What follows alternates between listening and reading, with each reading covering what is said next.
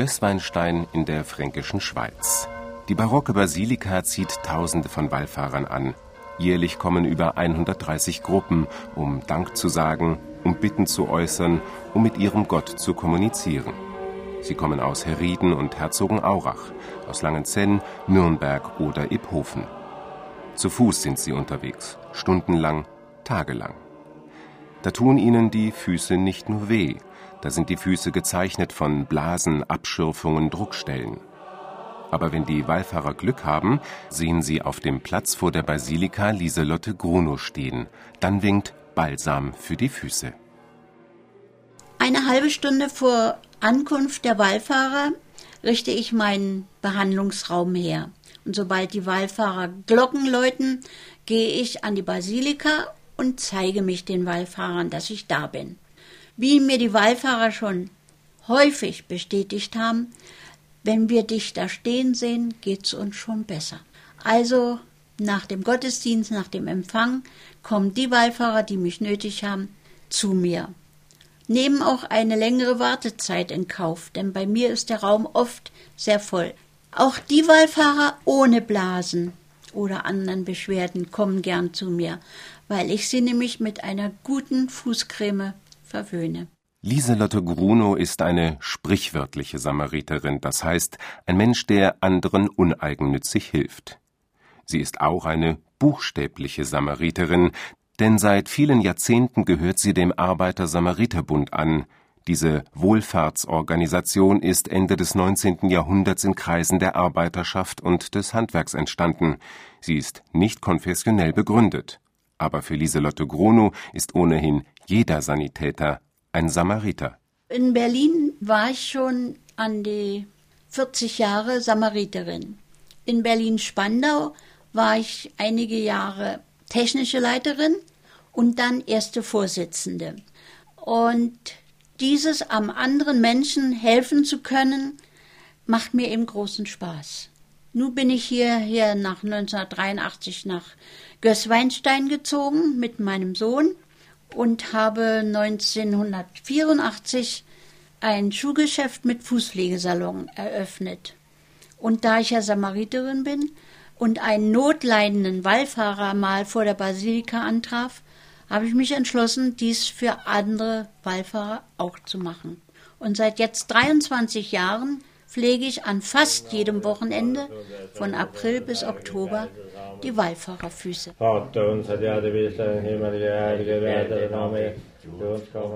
Aus Berlin nach Gößweinstein. Das ist ein ungewöhnlicher Ortswechsel.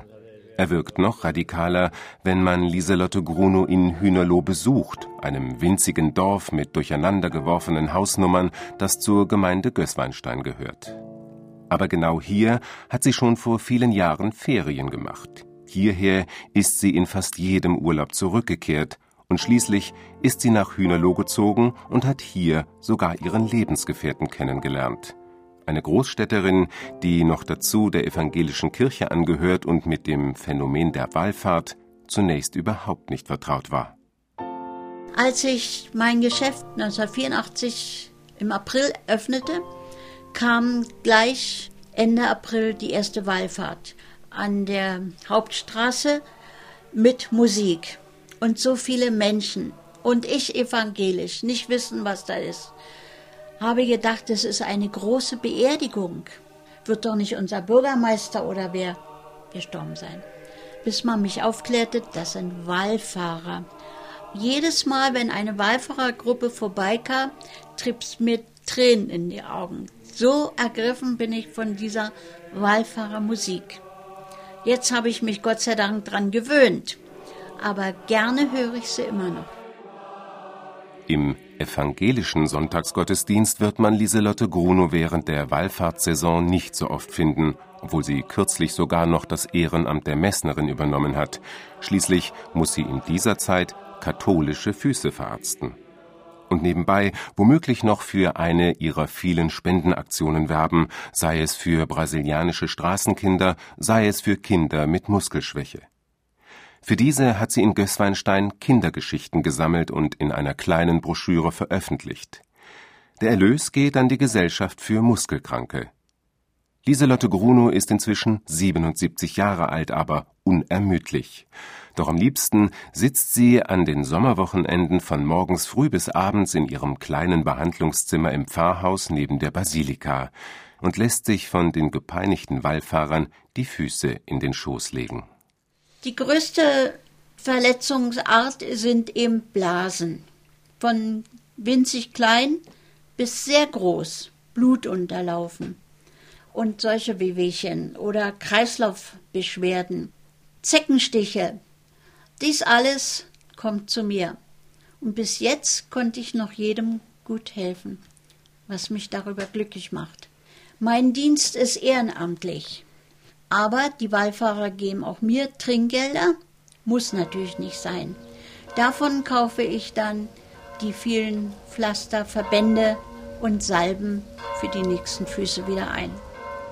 Wer so versorgt zum Gottesdienst in die Basilika in Gößweinstein einzieht, der kann erst richtig das Ende der Wallfahrt genießen. Der Samariterin ein vergelt's Gott.